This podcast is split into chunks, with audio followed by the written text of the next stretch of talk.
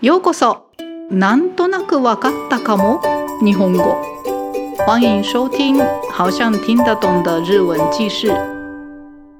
皆さんこんにちは。通りスクールの藤岡美希です。皆さんは日本の温泉に行ったことがありますか？あったかくってリラックスできて気持ちいいですよね。日本の温泉の歴史は古くなんと6000年前には温泉があったと言われています。今も有名な温泉地がたくさんあり、箱根温泉、草津温泉、湯布院温泉、銀山温泉などが有名ですね。有名な温泉地以外にもたくさんの温泉があり、温泉施設の数はなんと2万件もあるそうですから、日本って本当に温泉だらけですよね。というわけで今回は日本文化と切っても切れない温泉についてのお話です。単語メモを参考にして聞いてください。質問は2つあります。質問1。温泉地にしばらく泊まって怪我や病気の治療をすることを何と言いますか？質問2。温泉に入る時のマナーで、湯船に浸かる時、お湯に入れてはいけないものが2つあります。それは何と何ですか？では、始めます。温泉は日本人にとって非常に身近な存在です。なぜ日本ではこんなにも温泉が身近になったのでしょうか？まずは日本の火山の多さです。温泉は火山の熱でできるものですので、火山がたくさんある日本では温泉がたくさん湧いています。次に日本の宗教、神道にも関係があると言われています。神道では体をきれいにすることが大切という考え方がありますので、体をきれいにするお風呂や温泉は神道の考え方とも共通します。つまり日本はもともと温泉がたくさんある地域で日本の宗教の考え方とも近いということですね。また温泉にはいろいろと健康にいい効果を期待できます。これはまだ薬がなかった時代にはとてもありがたいものでした。温泉地にしばらく泊まって怪我や病気の治療をすることを湯治と言います。江戸時代では普通の庶民の間でも湯治が広まっていたそうです。さて日本の温泉や銭湯にはいくつかマナーがあります。みんなで気持ちよく楽しめるように温泉や銭湯のマナーについてお話ししますね。まず洋服はすべて脱ぎます。この時、大きいバスタオルは脱衣所に置いておきますが、体を洗う小さいタオルは持って入ります。温泉に浸かる前には必ず体や髪の毛を洗います。これは温泉のお湯を汚さないためにです。体や髪の毛を洗うときは近くの人にお湯が飛ばないように気をつけます。体や髪の毛を洗ったら自分が使った椅子や桶をきれいにしておきます。泡はお湯で流し、ゴミはゴミ箱に捨てます。体をきれいにしたらいよいよ温泉に入ります。温泉に浸かるときは髪の毛がお湯の中に入らないように注意します。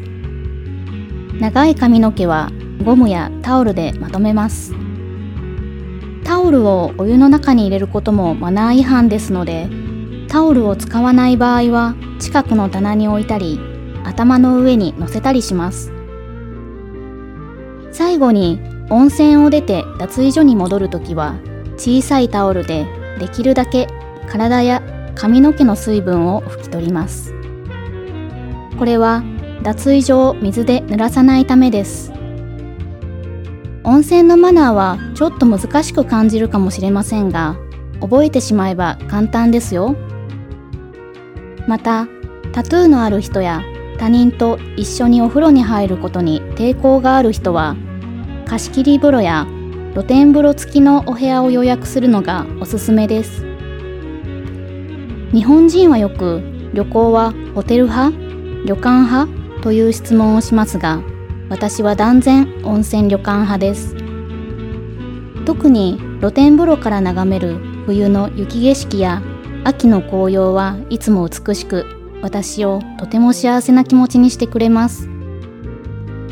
お風呂上がりに浴衣を着て美味しいお刺身と美味しい日本酒を楽しむ。ああ考えただけで幸せです。今年はどこの温泉に行こうかな？皆さんもぜひ日本の文化温泉を楽しんでみてくださいね。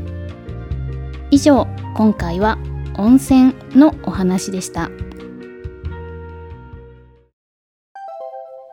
では質問と答えです。質問1温泉地にしばらく泊まって怪我や病気の治療をすることを何と言いますか？答え、当時。質問2温泉に浸かるとき、お湯の中に入れてはいけないものが2つあります。それは何と何ですか？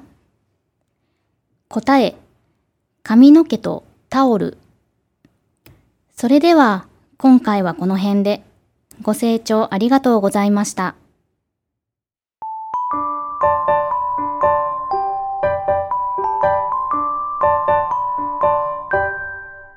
那么接下来是这个内容的简单的解说，已经听得懂的人就不用再听了。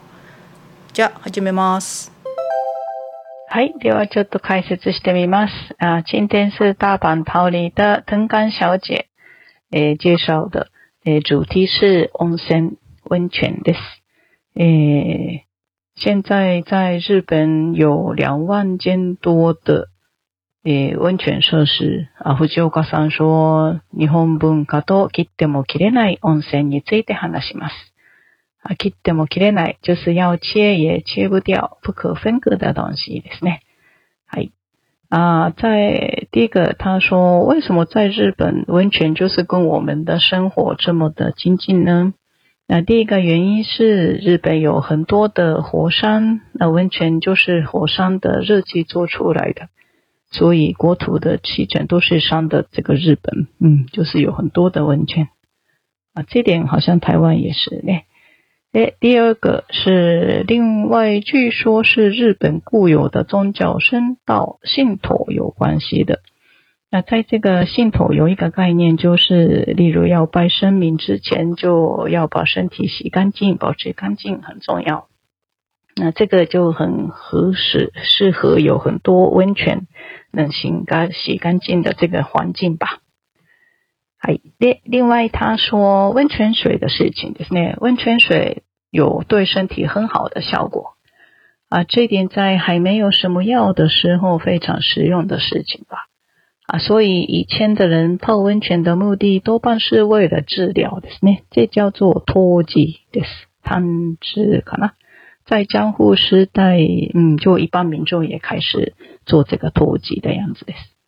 那接下来，我就刚刚开始介绍洗温泉的啊啊，或者是那个利用公共澡堂的时候的 mana 礼仪规则的。啊，总共有四种。啊，第一个是衣服得全部脱掉，说的是呢，对，大浴巾就放在更衣室啊，就为了要使身体带着小毛巾进去浴室。啊，第二个泡温泉之前一定要洗干净身体和头发，就是呢。这个时候尽量不要碰到旁边的人。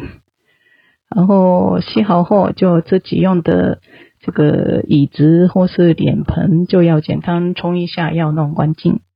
然后第三个，终于要泡了啊！如果你是长头发的人，就请绑起来。还有毛巾不能放在温泉里面哦。还有第四个。最后泡好之后的是呢，要离开浴室，回去更衣室之前，就用那个小毛巾，刚刚是洗身体用的那个小毛巾，尽量擦干净身体和头发，就就一面弄太湿更衣室吧。嗯，好像有很多的规则，或许大家觉得有点麻烦，不过习惯一下就应该不难了。那如果不想和其他的人一起泡的话，诶，或者是你有刺青的话，嗯，刺青的人就不能进去温泉。有这个规则的，呃，温泉设施很多。